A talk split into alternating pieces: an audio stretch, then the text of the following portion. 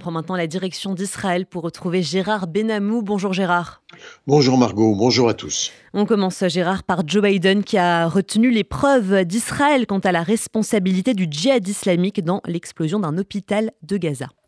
En effet, les preuves démontrées par des vidéos et un enregistrement d'une conversation entre terroristes du Hamas, lesquels constataient secrètement un tir du djihad islamique. Joe Biden à Tel Aviv a déclaré à ses interlocuteurs israéliens Vous n'êtes pas seul et parmi les propos confortant la position de défense israélienne exprimée par le président, toujours à Tel Aviv, la reconnaissance qu'Israël doit rétablir son statut de refuge pour le peuple juif.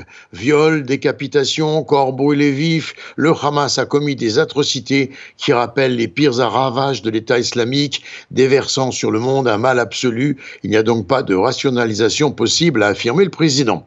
Devant la gravité également de la situation constatée, Biden a évoqué une autre période tragique de l'histoire du peuple juif, inscrite dans toutes les mémoires, l'Holocauste, estimant que la crise actuelle se distingue par le fait que le peuple juif bénéficie du soutien de ses alliés, notamment américains et affirmant nous ne resterons pas les bras croisés, ni aujourd'hui, ni demain, ni jamais.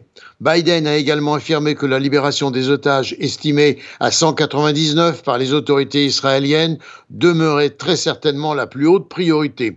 Un autre engagement a répondu aux craintes israéliennes de manquer des moyens militaires nécessaires pour maintenir l'intensité des combats contre les ennemis sur une longue durée. Le président, dans sa réponse, a devancé une demande révélant qu'il avait demandé au Congrès américain un soutien sans précédent à Israël afin de garantir la sécurité d'Israël à un niveau élevé.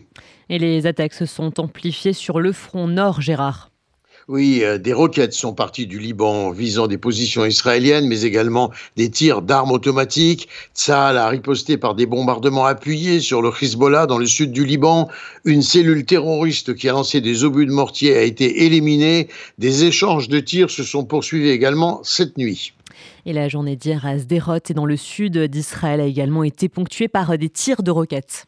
Tzal et le Shin Bet ont éliminé le commandant préposé au tir de missiles anti-chars de la bande de Gaza, de même qu'un des terroristes qui a tiré des missiles anti-chars en direction de Kisofim. Par ailleurs, les unités de réservistes de Tzal poursuivent leurs préparatifs et entraînements en vue de la prochaine étape de l'opération sur Gaza. Le porte-parole de Tzal, le contre-amiral Agari, a confirmé qu'il existait encore des cellules terroristes dormantes installées dans le Negev israélien depuis l'infiltration du 7 octobre. Et puis des requêtes se sont abattues dès après le départ de Joe Biden hier, de Joe Biden, pardon, hier, sur le centre du pays, inclus Tel Aviv, sans provoquer cependant de dégâts ni blessés.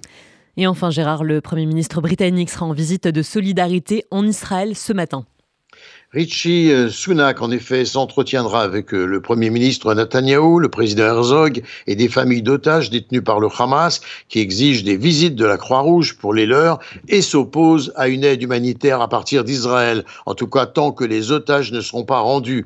20 camions de vivres et médicaments parviendront chaque jour, malgré tout, au Gazaoui dès demain via l'Égypte sous contrôle afin d'éviter le pillage par le Hamas. Gérard Benamou en direct de Tel Aviv pour RCJ.